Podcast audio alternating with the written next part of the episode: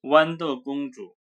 从前有一个王子，他想娶一位真正的公主为妻，不过他没有办法判定自称是公主的姑娘们究竟是不是真正的公主。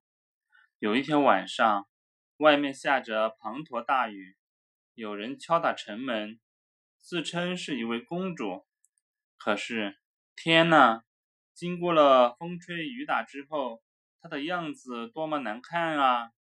雨水顺着她的头发和衣服往下直流，一直流到她的鞋尖。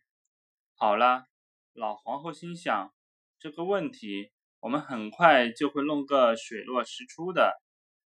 老皇后悄悄在床板上放了一颗豌豆，命人抱来了二十条床垫，放在那颗豌豆上，然后又在那些床垫上。铺了二十床鸭绒被子，夜里这位公主就睡在这张床上。第二天，大家问她昨晚睡得怎么样？唉，糟透了。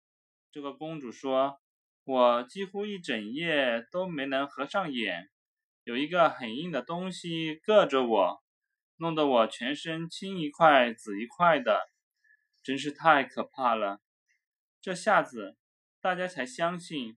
她是一位真正的公主，因为隔了二十条床垫和二十床鸭绒被子，她还能感觉到那颗豌豆。只有真正的公主才会有这么娇嫩敏感的皮肤。于是，王子决定娶她为妻。